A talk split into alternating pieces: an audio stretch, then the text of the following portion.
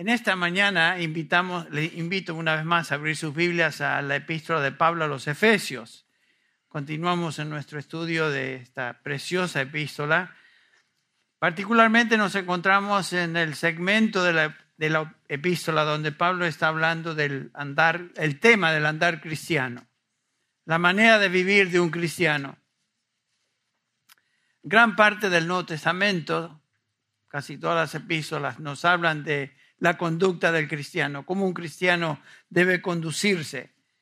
La vida cristiana es, o la vida de un cristiano, mejor dicho, es eh, radicalmente distinta a lo que era antes de ser cristiano. Por consiguiente, Pablo, en este caso, nos enseña que debemos vivir de acuerdo a la luz de lo que somos. Eh, somos distintos, por lo tanto nuestra vida debe ser distinta. No podemos ser como éramos antes. Eso daría indicio de que no hemos sido redimidos. Pero este, este tema del andar cristiano ocupa la mente y la instrucción de Pablo en estos capítulos de Efesios del 4 al 6. Recopilando, recopilando lo que él ha enseñado, Pablo enseña que hemos sido redimidos, ahora somos cristianos, ahora somos santos, por lo tanto, dice Pablo, andad como santos. Esa es básicamente la idea de la práctica, el tema de andar como cristiano. un cristiano es uno que ha pasado de muerte a vida, nos enseña Pablo en esta epístola, por lo tanto su, su andar debe demostrar ahora que es o tiene nueva vida en el capítulo 4, donde comienza Pablo a hablar de la práctica o el andar cristiano, dice el versículo 1, que yo, prisionero del Señor, os ruego que andéis de una manera digna del llamamiento con que habéis sido llamados. Somos llamados a andar de acuerdo coherentemente con el llamamiento que tenemos. Somos hijos de Dios, andemos como hijos de Dios. En el capítulo, el mismo capítulo, versículo 17, Pablo digo, dice, os digo pues y afirmo juntamente con el Señor que ya no andéis como andan también los gentiles. Esa era vuestra vieja manera de vivir. No andéis como eso. En el capítulo 5, versículo 1, Pablo nos dice que debemos ser imitadores de Dios y por lo tanto debemos andar en amor como Cristo nos amó en el capítulo 5, versículo 8, otra vez el tema del andar cristiano, dice Pablo, porque antes erais tinieblas, pero ahora sois hijos de luz, por lo tanto, andad como hijos de luz. Esa es la idea. Y finalmente llegamos al versículo 15 del capítulo 5, donde Pablo ahora nos va a hablar del andar sabiamente o el andar como hijo de Dios se expresa por un caminar sabio. ¿Qué es eso? Bueno, sabemos que la escritura nos enseña lo que es un necio. Claramente nos dice Dios que un necio es una persona que vive como si Dios no existiera. Más, la expresión máxima de necedad es decir y pensar que Dios no existe. Leemos en el Salmo 14, versículo 1, dice el necio en su corazón, no hay Dios. Mucha gente que conocemos se declara de esa manera, se declaran ateístas, pero el ser ateo no se limita al intelecto, simplemente no creer en Dios. Una persona puede decir que cree en Dios, pero puede vivir como si Dios no existiera, por lo tanto, ese individuo es un ateo práctico. Entonces, de acuerdo a lo que estamos viendo, si es un ateo práctico, es un necio, es un insensato, porque vive como si Dios no existiera, aunque pudiera proclamar que sí cree en Dios. Estaba hablando con una señorita esta semana y me decía, yo le dije, mira, estoy orando, hace un tiempo que estoy orando por vos, este, en inglés, por supuesto, no, no era argentina la chica, así que no le hablé de vos. Y este, y me dice, ¿por qué? Bueno, porque estoy preocupado en tu vida espiritual.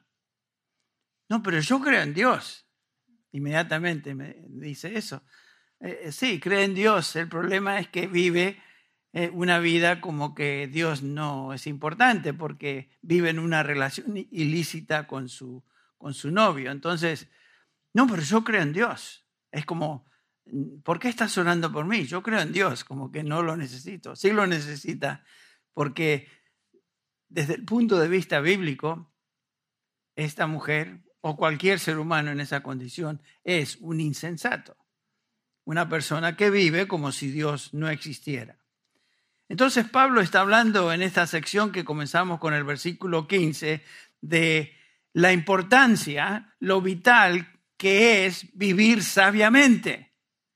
Dice versículos 15 al 17 lo siguiente. Así escribe el apóstol. Mirad pues con diligencia, no es de vez en cuando, es continuamente estar alertas, andad con diligencia, como andéis mirad cómo andéis, no como necios, sino como sabios, aprovechando bien el tiempo, porque los días son malos. Por tanto, no seáis insensatos, sino entendidos de cuál sea la voluntad del Señor. Esta es una exhortación. Este es un mandamiento a santos. Pablo se expresa al principio del capítulo 1, versículo 1, se dirige a santos, se dirige a redimidos, se dirige a hijos de Dios, como somos la mayoría acá. Y la exhortación es de andar diligentemente, no como insensatos, sino como sabios, lo cual me indica a mí que nuestra tendencia es ser insensato. O Dios nos, no nos diría de una manera enfática, como lo tenemos acá, con diligencia, tener cuidado como andéis, no como necios, sino como sabios. Una de las áreas en la que demostramos insensatez, necedad, como vemos aquí, es justamente en el uso de nuestro tiempo. No pensamos mucho en esa, en ese, en esa conexión.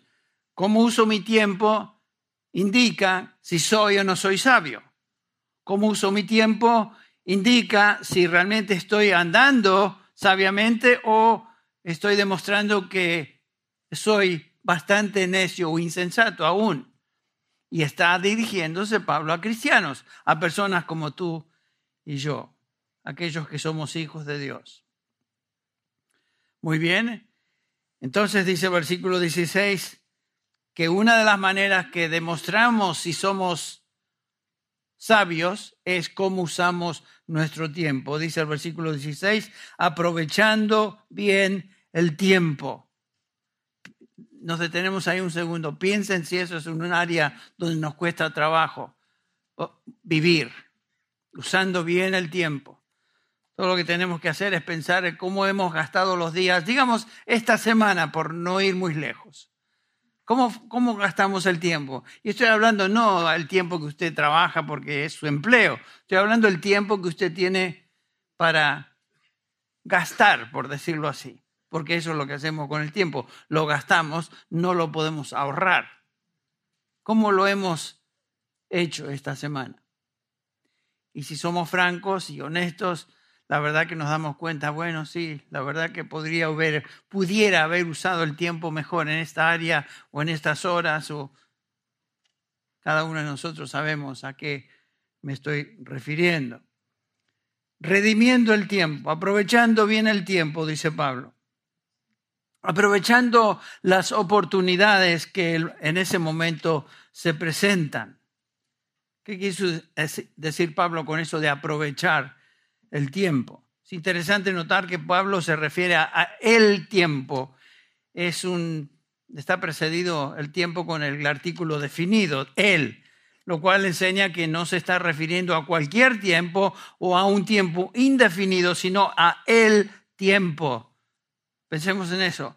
Dios ha establecido un tiempo determinado en esta vida para cada uno de nosotros.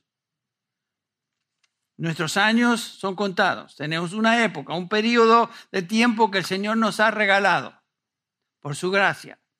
El punto es cómo usamos ese periodo de tiempo. Dios soberanamente ha establecido los límites de nuestra vida y las oportunidades de servicio dentro de esos límites.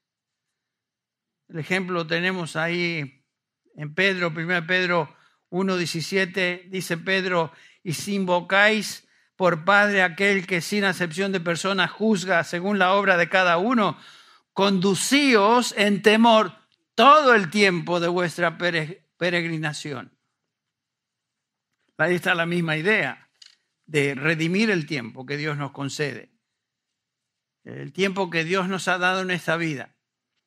El apóstol Pablo nos habla de ese tiempo que en su vida se lo describe de esta manera en Hechos 20:24. Pablo está hablando y dice, pero de ninguna cosa hago caso, ni estimo preciosa mi vida para mí mismo, con tal de que acabe mi carrera, es una descripción de su carrera, de su tiempo en esta vida, con tal de que acabe mi carrera con gozo y el ministerio que recibí del Señor Jesús para dar testimonio del Evangelio de su gracia. Y aquí Pablo describe al tiempo en términos de mi carrera, mi época, mi periodo, el tiempo que Dios me dio en esta tierra. En otras palabras, otra vez, vemos que existe un límite al tiempo que Dios ha establecido. Él lo describe en términos de carrera, lo cual quiere decir que tiene un principio y tiene un fin, todo determinado por Dios. Pensemos en, eso. Dios ha establecido nuestros días sobre esta tierra, nos ha dado un tiempo para vivir y para servirle dentro de esos parámetros. Y como cristianos debemos servir a Dios dentro de ese tiempo limitado. No tenemos más que eso. Es un tiempo corto. La vida es corta, ¿no? La vida es muy corta. Es un tiempo con límites específicos. Yo tengo 73 años. Hoy. Yo pensé que jamás iba a llegar. Se me hacía, cuando pensaba yo eh, y era joven, pensaba en un tipo de 73 años. Ese tipo ya se cayó del árbol, está tan maduro. Se le acabó la vida al tipo. Así pensaba yo. Ahora pienso un poquito distinto, porque en el correr del tiempo uno cambia también sus maneras de ver las cosas. Pero el, punto es este, que la vida es corta. Pienso a veces que tengo esta edad y digo, pero sí, sí, solamente ayer tenía 45 años. Estoy exagerando, ustedes me entienden. Estamos hablando de eso con, con Rubén hace un rato. O sea, la vida es corta. Y noten cómo Santiago nos hace ver esa realidad cuando dice, vamos ahora los que decís hoy y mañana iremos a tal ciudad y estaremos allá un año y, traficaremos y ganaremos cuando no sabéis lo que será mañana.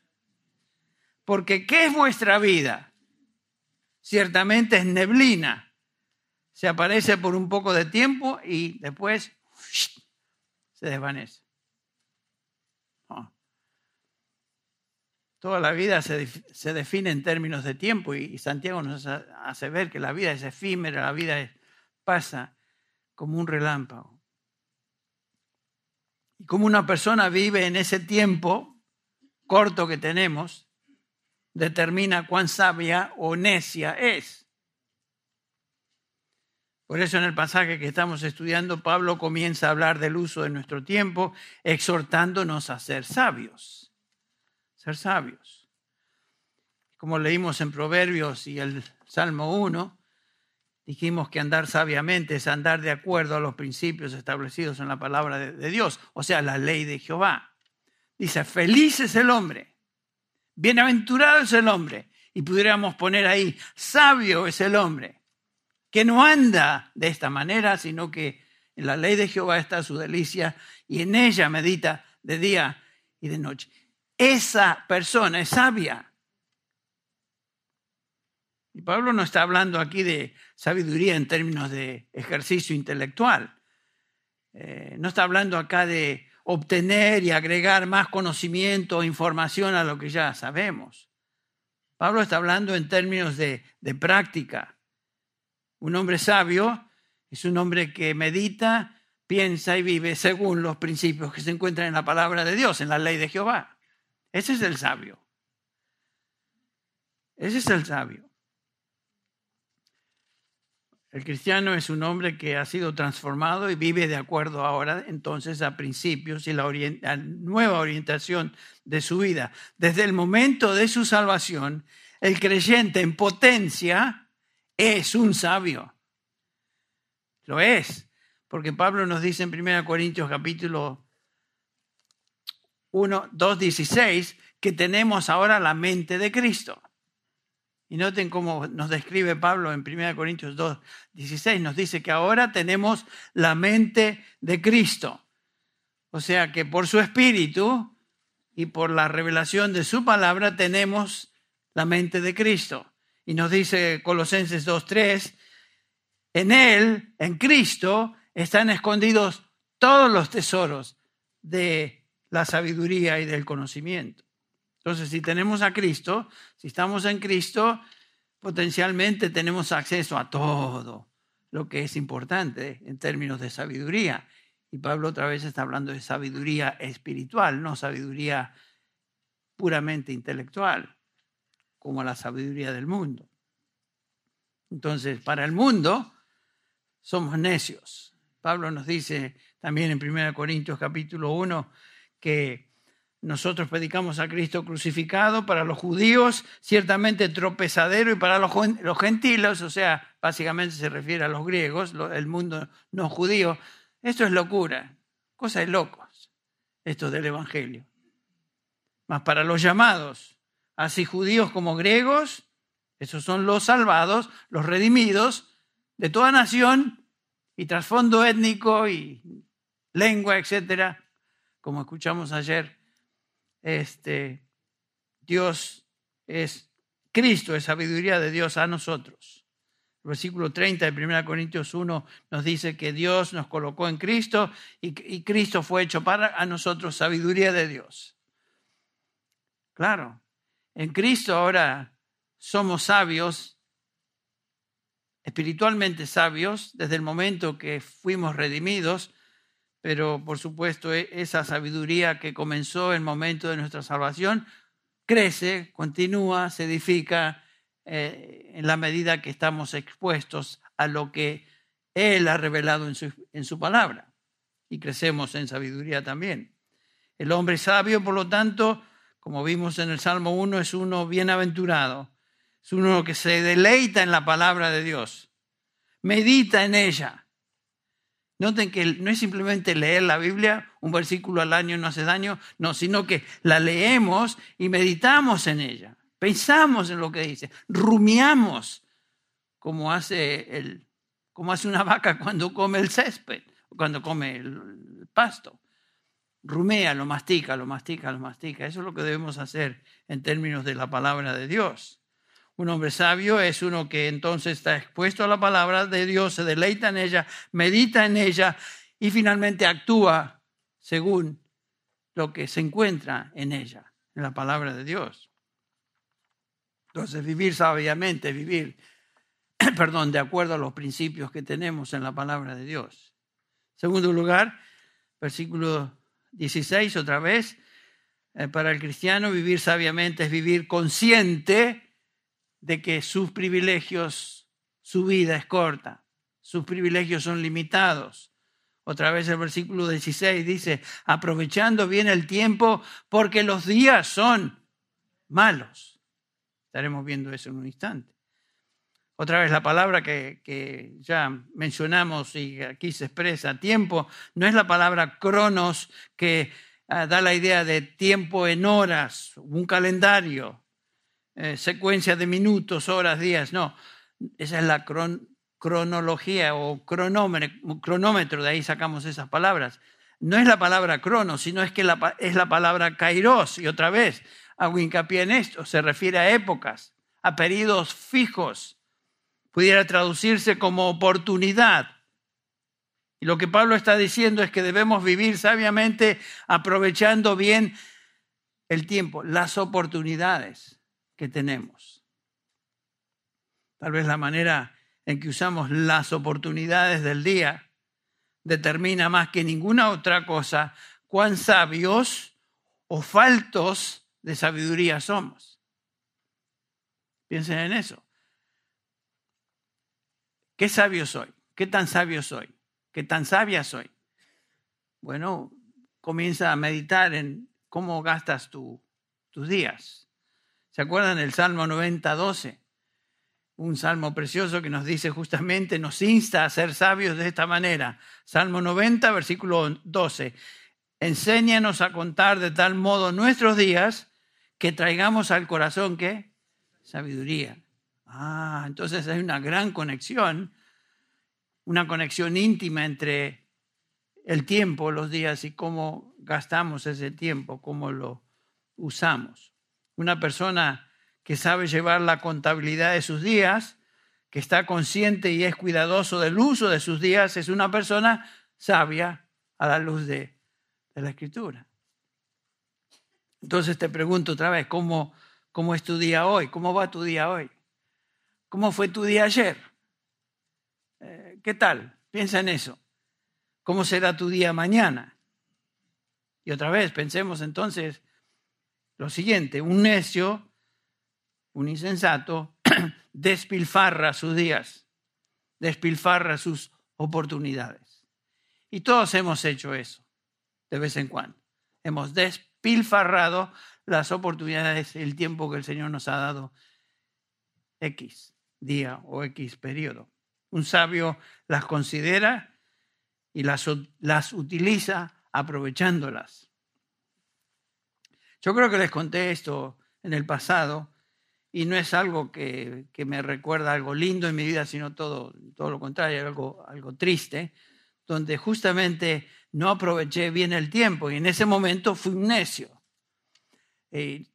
ya creyente, por supuesto, esto sucedió años atrás, eh, se me rompió el vehículo, se me detuvo ahí en camino a, a, Temécula, iba a visitar a mis padres, no me acuerdo, algo así.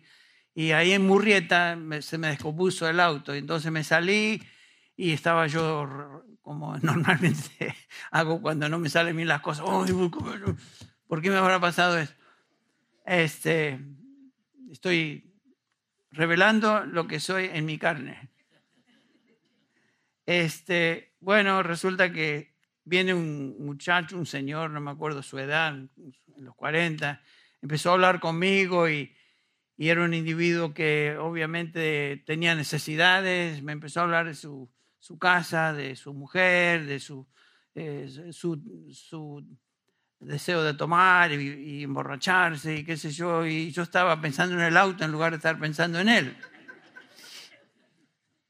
Y bueno, ya pasó todo, pero yo me di cuenta, e, este hombre tiene necesidad. Y yo aquí estoy enfocado en mi auto y mi, situación este, negativa en ese día. Y bueno, para hacerles la historia corta, él se fue, yo me fui y nunca le hablé del Señor. Hasta este día Siento eso. Qué dolor. A lo mejor era la única oportunidad que este, este hombre tenía y yo despilfarré esa oportunidad. Entonces, eso es una ilustración de cómo no usar el tiempo. Por eso Pablo dice, tened cuidado diligentemente de cómo andéis, no como necios, Henry hace tantos años, en esta oportunidad, fue un necio, sino como, como sabios, usando bien el tiempo, utilizando el momento, la oportunidad y aprovechándola. Y no lo hice. Qué triste. Y la razón que Pablo nos dice que debemos aprovechar las oportunidades es porque los días son malos. Fíjense.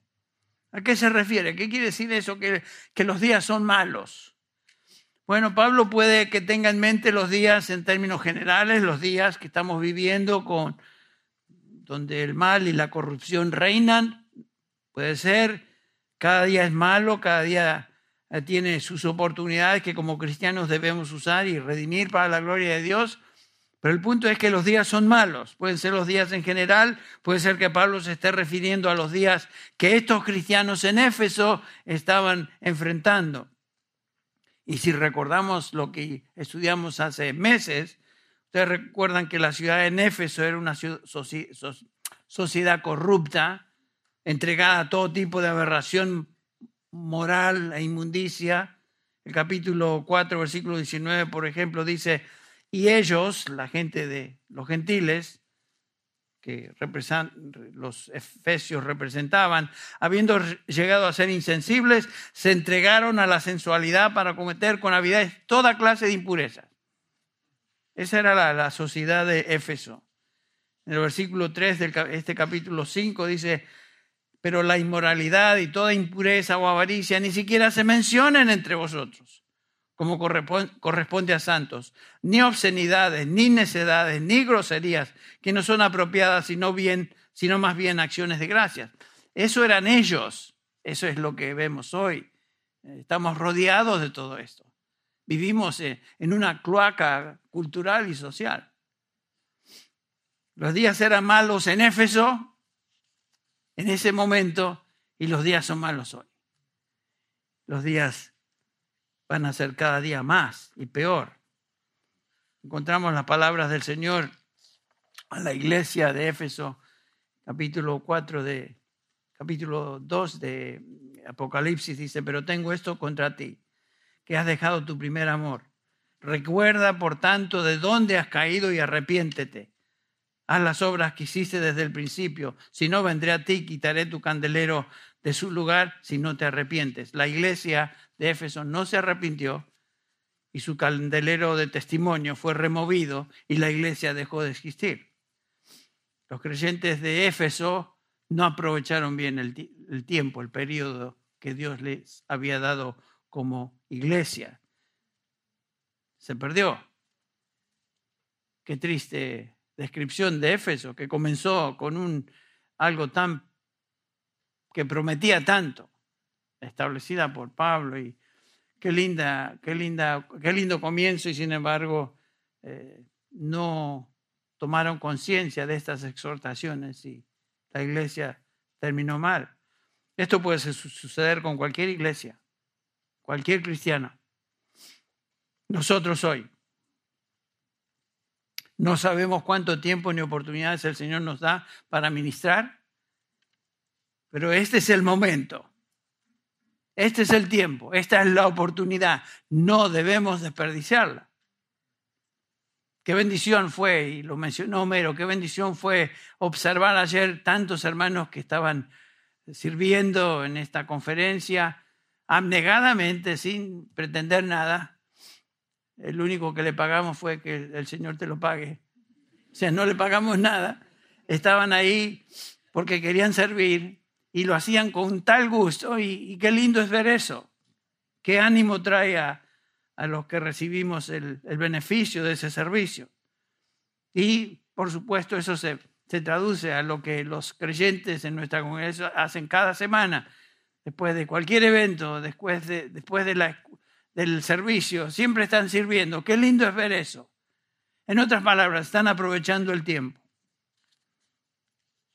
Entendemos la urgencia de andar con diligencia usando bien el tiempo, según este pasaje. Entonces, el mundo ni los días serán mejor.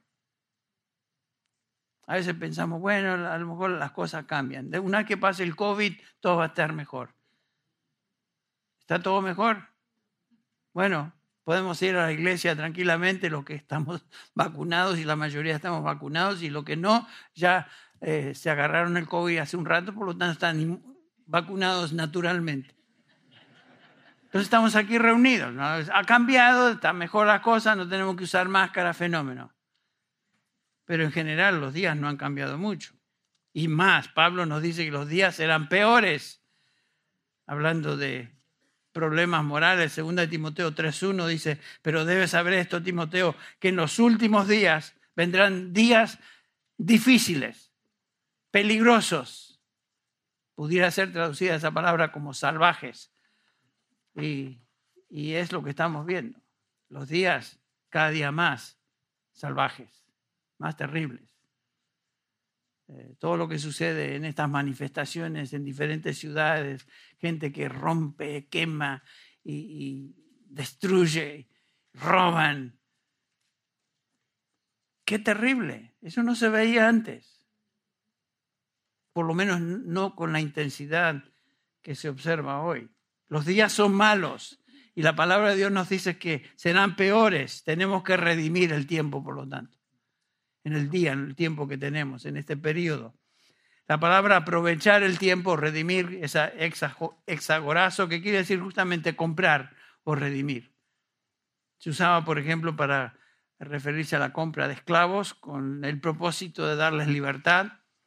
Eso era una práctica común en esos días y, y la exhortación de Pablo es redimir el tiempo, comprar la oportunidad y recibir el beneficio de Dios sobre la vida de uno mismo. Porque cuando hacemos eso, recibimos el beneficio también.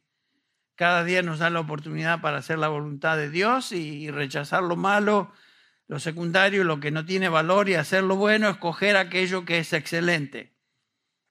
Y para cada uno de nosotros, eh, cada día tiene un tiempo y sus oportunidades. ¿Qué hacemos con estas? Hago una pregunta importante, me la hago a mí. Estoy tomando el tiempo necesario para cultivar mi relación con Cristo. Ese tiempo es vital cada, cada día.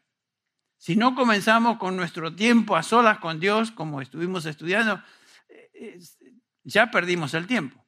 Y como dice uno de los puritanos, mi primer pecado del día es el que da lugar al resto de los pecados. Si yo me equivoco y no aprovecho el tiempo a solas con el Señor, ese es el, primer tropiezo del día. Porque no he dado la prioridad que Dios tiene y nos acordamos de la ilustración entre María y Marta, este, que Marta estaba muy ocupada y esto nos, explica a muchos de nosotros muy ocupados, tantas cosas que hacer, pero no damos el tiempo importante que el Señor le dice a, a Marta, tu hermana María ha escogido y esa es la buena parte. Y eso no le será quitado. Entonces, nos podemos identificar en cualquier momento con una de estas dos siervas del Señor. Y saben que todos nosotros tenemos el mismo tiempo, las mismas horas del día. Todos. Todos tenemos 24 horas al día y 12, bueno, 12 ciertamente podemos usar, parte de eso es durmiendo, pero la segunda parte, pero ¿cómo estamos usando el tiempo durante el día? Estamos meditando, estamos leyendo libros que nos ayuden a crecer en nuestra fe espiritual, nuestra fe, perdón, nuestra vida espiritual. Estamos compartiendo la palabra con otros, como mencioné hace un rato, a veces no lo hacemos y perdemos esa oportunidad. Estamos sirviendo al Señor con nuestros dones. Eso es usar, bien el tiempo. Y como dije, es el mismo tiempo que todos tenemos. ¿Cómo estamos usando esas horas? ¿Lo estamos redimiendo o lo estamos perdiendo? Dios nos da, cada día a nosotros el mismo tiempo. ¿Cómo lo estamos usando? Una, una pregunta de hacernos cada día. En Gálatas, Gálatas 6:10, Pablo dice, así que entonces hagamos bien a todos según tengamos oportunidad, especialmente a, los de la, a los de la familia de Dios. O sea, Pablo está diciendo, miren, hagamos el bien a todos, pero especialmente dice a los de la familia de Dios, a los redimidos, a los em, hermanos en Cristo, en la iglesia, aquellos que pertenecen a Dios. Y como mencioné hace un ratito, qué lindo era ver ayer a los hermanos sirviendo a otros hermanos. Están haciendo justamente eso, especialmente a los de la familia de la, familia de la fe. Cuando Dios nos da la oportunidad o una oportunidad, tenemos que usarla para su gloria y, por supuesto, el bien de otros. Eh, me recuerda lo que Pablo subraya en el capítulo 15 de Romanos, versículo 1 y 2, dice Pablo, así que nosotros, los que somos fuertes, debemos sobrellevar la flaqueza de los débiles y no agradarnos a nosotros mismos, cada uno de nosotros, dice Pablo, agrade a su prójimo en lo, en lo bueno para su edificación. Eso es usar bien el tiempo. usar los dones y habilidades que el Señor nos dio para el bien de otros es redimir el tiempo. Estamos redimiendo el tiempo, estamos usando las oportunidades de servicio que Dios nos da con, nuestra familia, con nuestros hijos, nuestras esposas, nuestros hermanos en Cristo, etc. El tiempo, como dije, las, las oportunidades o el tiempo y las oportunidades se usan o se pierden, porque se va el tiempo y ya no se puede redimir, se fue. Dios te está dando oportunidades hoy, nos está dando oportunidades hoy el futuro no es garantizado. Llegará el momento cuando, el tiempo llegará cuando tenemos que rendir cuentas ante el Señor. ¿Qué hicimos con, con el tiempo que Él nos dio? El tiempo y las oportunidades, como vimos, son limitadas. Debemos vivir sabiamente, aprovechando, redimiendo el tiempo. Otra vez, el cristiano sabio vive de acuerdo a los principios de vida en la palabra de Dios es consciente de sus privilegios y que sus privilegios son limitados. Y en tercer lugar, es lo siguiente, el cristiano sabio busca la voluntad de Dios para su vida. Busca la voluntad de Dios para su vida. Esa es una meta continua en la vida de un creyente, buscar la voluntad de Dios para nuestra vida. Por supuesto, la buscamos orando, pidiendo que el Señor nos dé sabiduría, eh, obviamente Santiago nos enseña que si alguno tiene falta de sabiduría, ¿qué va a hacer?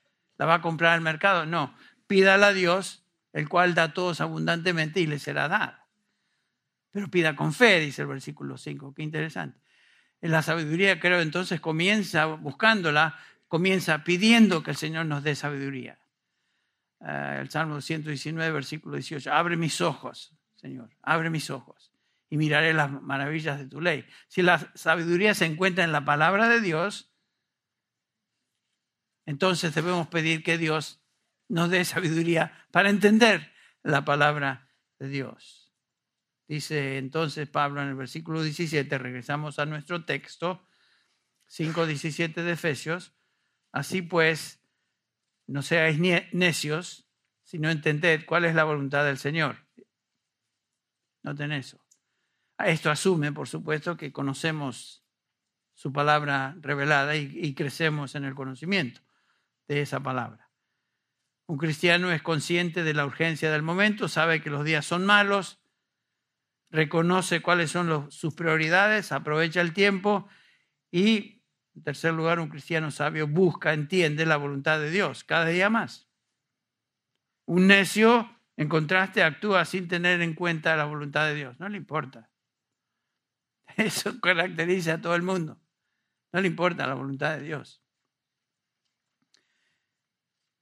Volviendo a la ilustración de esta chica, no, yo creo en Dios, como defendiéndose. Entonces, ¿por qué es que su voluntad no te importa? O sea, no conoce la voluntad de Dios de cómo vivir de una manera sabia, una manera digna de, de Dios. Ella vive según sus apetitos, lo que le da la gana. Y saben qué interesante, porque si ustedes y todos tenemos gente que conocemos que algunos son lindos, linda gente, decimos, qué, qué, qué, buena persona es esta, ¿no? Y, y, normalmente, humanamente, uno dice, sí, son buenos, pero el problema es que no son sabios, porque viven según su voluntad, no les importa la voluntad de Dios. Un creyente es distinto, sabe que sus días son malos, en los días son malos, eh, sabe que necesita a Dios, eh, es un sabio en el sentido de que vive en conformidad ahora a la voluntad de Dios. regresemos a nuestra vida antes de ser creyente. ¿Qué nos importaba a Dios? Ah, íbamos a la iglesia, tal vez, nos criamos en un ambiente evangélico y, y hacíamos las cosas lo mejor que podíamos, pero en general no nos importaba la voluntad de Dios. Nos daba, vivíamos como queríamos.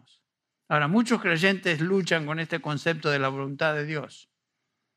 Quieren hacer la voluntad de Dios, pero no están seguros cómo encontrarla.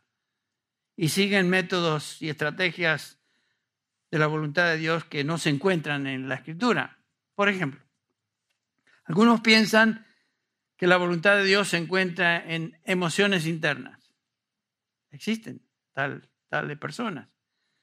Sentimientos, pensamientos subjetivos. Y según cómo se sienten, ah, esa debe ser la voluntad de Dios, me está guiando aquí. Como este amigo que tenía en la universidad, que, pude hablar con él después de muchos años, hace un par de semanas atrás. Este tipo era así, muy místico. Yo creo que Dios me está diciendo que me debo casar con esta chica. Y le pregunto, ¿le, hablaste? ¿Le preguntaste? No, no, pero eh, siento que Dios me está diciendo. Por supuesto, él fue y le habló la, y, lo mandó por la, por la vía, ¿no? ¿Qué me voy a casar con vos? Estás loco. Pero este, ¿por qué decidió hacer eso? Porque él pensaba que en sus sentimientos estaba siendo guiado y escuchaba algo que Dios le decía. Habla con, ni me acuerdo cómo se llamaba la pobre víctima pero este, así era como este muchacho, hasta el día de hoy se maneja así. Estaba hablando con él sobre puntos que me indican esto, este, igual que siempre. Algunos piensan que la voluntad de Dios se encuentra eh, eh, eh, así como que uno la busca y, y se mueve y hace ciertas cosas y de alguna manera milagrosa Dios demuestra su voluntad. Por ejemplo, a ver qué me dice hoy en la escritura. Ah, Aquí está la voluntad de Dios para mi vida hoy. Al atardecer, sus discípulos descendieron al mar. Ahí está. Voy a ir a la playa, voy a descender al mar y voy a buscar su voluntad. Ahí está. Dios me habló. ¿Cómo que te habló? Su palabra dice. Hay gente que funciona así. Algunos, algunos de ustedes tal vez funcionan así, no sé. Dios no promete mostrarnos su voluntad por, por medio de sueños, por visiones, por circunstancias extrañas o milagrosas. Sin embargo, Dios desea enseñarnos su voluntad. Y su voluntad no se encuentra en estas cosas que estoy mencionando. Su voluntad se encuentra en su palabra. No específicamente en particulares que Dios tiene para mi vida personal, pero sí por medio de principios que Él ha revelado en su palabra que podemos encontrar su voluntad. Dios no me va a decir a mí con quién casarme, o como este individuo pensaba. Dios no va a decirme qué trabajo tomar. Así, en voz clara, y que me, yo vaya la palabra, el trabajo tuyo va a ser tal. No. Pero Dios guía por medio de principios en su palabra, por medio de, las cuales, de los cuales puedo entender su voluntad. Ahora, hay declaraciones, para comenzar, que son claras, explícitas en, las palabras de, la palabra de Dios en cuanto a su voluntad para cada uno de nosotros. Ahí sí no hay falla. Ahí sí podemos entrarle sin ningún lugar, a dudas. Por ejemplo, nos dice claramente la escritura en, este mismo capítulo de Efesios 5, sin sin ir muy lejos, que Dios quiere que seamos llenos del Espíritu. Noten como dice el versículo 17. Entended cuál sea la voluntad de Dios. Ya lo leímos. ¿Cuál es? Versículo 18. No os embriaguéis con vino, en lo cual hay disolución, sino sed llenos del Espíritu. Bueno, eso es una declaración explícita. Dios quiere que camine y sea lleno del Espíritu Santo. Si vamos a, a Gálatas 5, que es un pasaje bastante paralelo, nos, nos indica el pasaje, el versículo 16 que Pablo ahora manda a los creyentes, como mandó a los eh, efesios, ahora a los gálatas, andad en el Espíritu y no satisfagáis los deseos de la carne. Capítulo 5 de Gálatas, versículo 16. Porque el deseo de la carne es contra el Espíritu y el del Espíritu contra la carne, y estos se oponen entre sí para que no hagáis lo que quisierais. Claro, queremos saber la voluntad de Dios, ahí está una declaración específica. Otra declaración específica la tenemos acerca de la voluntad de Dios, la tenemos, por ejemplo, en 1 de Tesalonicenses 4.3. Claramente dice ahí, 1 de Tesalonicenses 4.3, esta es la voluntad de Dios, vuestra santificación. ¿Quieres saber la voluntad de Dios? Dios quiere que seas santo. En tu manera de vivir. Que os apartéis, dice Pablo, de fornicación apartados de todo aquello que es fornicación, inmundicia, Y, esa es la voluntad de Dios para los creyentes. La voluntad de Dios es nuestra santificación. Que vivamos, piadosamente, santamente, como lo expresa Pedro, 1 Pedro 1, 1 Pedro 1, 14.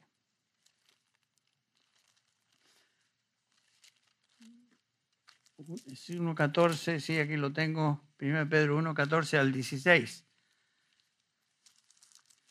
Ustedes ya me ganaron, ya lo encontraron.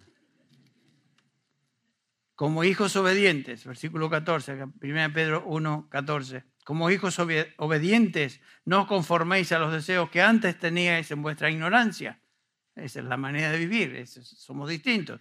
Versículo 15, sino que así como aquel que os llamó es santo, así también sed vosotros santos en toda vuestra manera de, vivir. Y luego Pablo, Pedro hace referencia a Levítico, capítulo 11 de Levítico, donde dice claramente, porque escrito está, sed santos porque yo soy santos. Esta es la voluntad de Dios para nosotros, que seamos santos. Hay muchas cosas que son tan claras que no tenemos que tratar de averiguar qué es. Ahí está. Eh, en 1 Pedro 2, Dios quiere que seamos sumisos a las autoridades que Él ha establecido. Noten eso. 1 Pedro 2, 3. Por causa del Señor, someteos a toda institución humana, ya sea al rey como al superior o a gobernadores, como por él enviados para castigo de los malhechores y alabanza de los que hacen el bien, porque esta es la voluntad de Dios. Claramente tenemos que someternos a los que Dios ha puesto como nuestros gobernantes. ¿Nos caen bien? ¿Nos caen mal? ¿Sirven? ¿No sirven? No importa, porque el gobernante fue puesto ahí por Dios. Por lo tanto, su voluntad es que nos sometemos a la autoridad. Ahora, siempre y cuando el gobernante no nos manda a hacer cosas que Dios prohíbe. Esa es la idea. Es la voluntad de Dios que vivamos dignamente como ciudadanos de nuestro país y en sumisión a las autoridades que fueron puestas por Él mismo en ese lugar. Cuando miramos nuestro gobierno hoy y vemos tantas cosas raras, no importa, nos sometemos, nos caiga bien o nos caiga mal, nos sometemos. ¿Por qué? Esta es la voluntad de Dios. ¿Se equivoca Dios? No, no se equivoca Dios. Pero esa es su voluntad. Otra afirmación explícita de la voluntad de Dios la encontramos en 1 Tesalonicenses 5, donde dice que debemos ser agradecidos en todo. ¿Se acuerdan? 1 Tesalonicenses 5, 18. Dad gracias a Dios en todo, porque esa es la voluntad de Dios para con vosotros en Cristo Jesús. Nadie se puede equivocar con esa. Tenemos que dar gracias por todo. Estás pasando por pruebas, dar gracias. Estás pasando por bendiciones y prosperidad, dar gracias. Estás pasando por tribulación, dar gracias. Ven, eh, esas son declaraciones explícitas de la voluntad de Dios para con nosotros. Entonces, cuando un cristiano vive en la plenitud del Espíritu, vive santamente, es sumiso a las autoridades, es agradecido por todo, ese creyente está viviendo sabiamente. ¿Por qué? Porque está siguiendo y obedeciendo la voluntad de Dios. Entonces, finalmente el último pensamiento, ¿qué acerca de esas situaciones donde Dios no me indica específicamente? ¿Qué hago con estas cosas? como, como mencioné, con quién me voy a casar, qué empleo voy a escoger, qué trabajo debo tomar, etcétera, etcétera. Noten esto.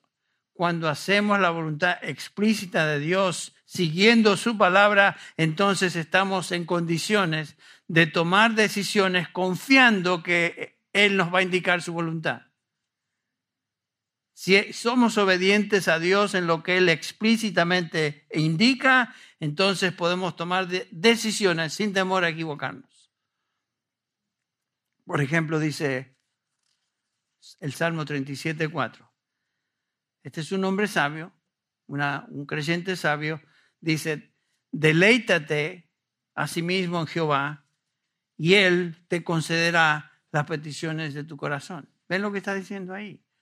si nuestro enfoque es el Señor, su voluntad, y buscamos su voluntad y obedecemos a Dios en lo que Él explícitamente nos dice que debemos seguir, debemos confiar, podemos confiar en Él y Él nos dará los pedidos, los deseos de nuestro corazón. La voluntad de Dios realmente no es misteriosa. Dios la muestra en su palabra y nos da la libertad de escoger qué hacer cuando somos obedientes a sus mandatos. Pedro, escribiendo a los creyentes, como nosotros, dice en 1 Pedro 4, versículo 2, que no debemos vivir el tiempo del que resta en la carne conforme a las concupiscencias de los hombres, sino conforme a la voluntad de Dios.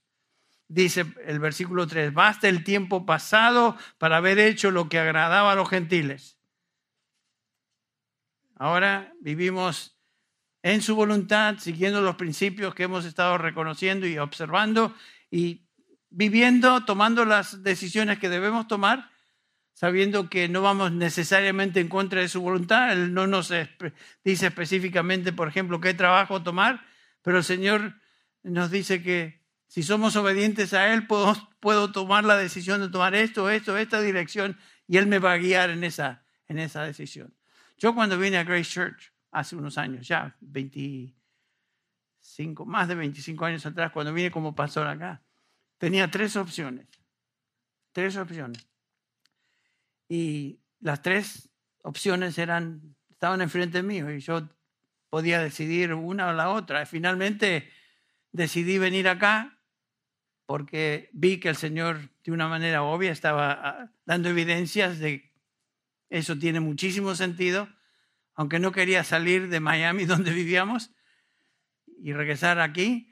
Sin embargo, el Señor nos movió, por decirlo así, usando una palabra, Tomé la decisión de venir y el Señor bendijo esa decisión. Con el tiempo el Señor confirmó, ok, no busqué algo raro, algún sentimiento místico, voy a tomar esa decisión, creo que es eh, prudente y apropiada. Lo hice y hasta el día de hoy el Señor ha confirmado que esa fue la decisión correcta.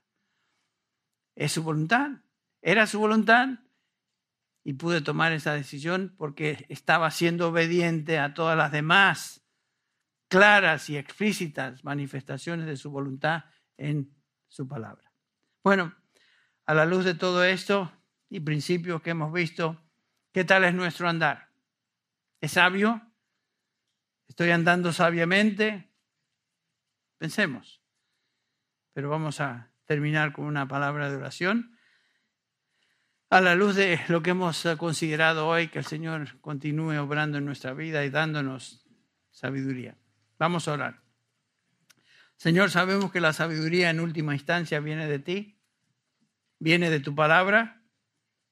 Tú nos dices que si alguno tiene falta de sabiduría, pídala a Dios, el cual da a todos abundantemente y le será dada.